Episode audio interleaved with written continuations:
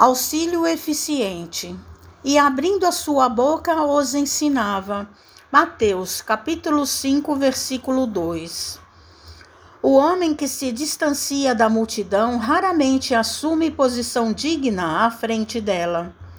Em geral, quem recebe autoridade cogita de encastelar-se em zona superior. Quem alcança patrimônio financeiro elevado costuma esquecer os que lhe foram companheiros do princípio e traça linhas divisórias humilhantes para que os necessitados não o aborreçam. Quem aprimora a inteligência quase sempre abusa das paixões populares facilmente exploráveis. E a massa, na maioria das regiões do mundo, prossegue relegada a si própria. A política inferior converte-a em joguete de manobra comum. O comércio desleal nela procura o filão do lucro exorbitante.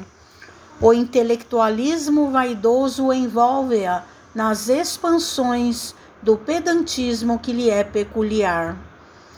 De época em época, a multidão é sempre objeto de escárnio ou desprezo pelas necessidades espirituais que lhe caracterizam os movimentos e atitudes.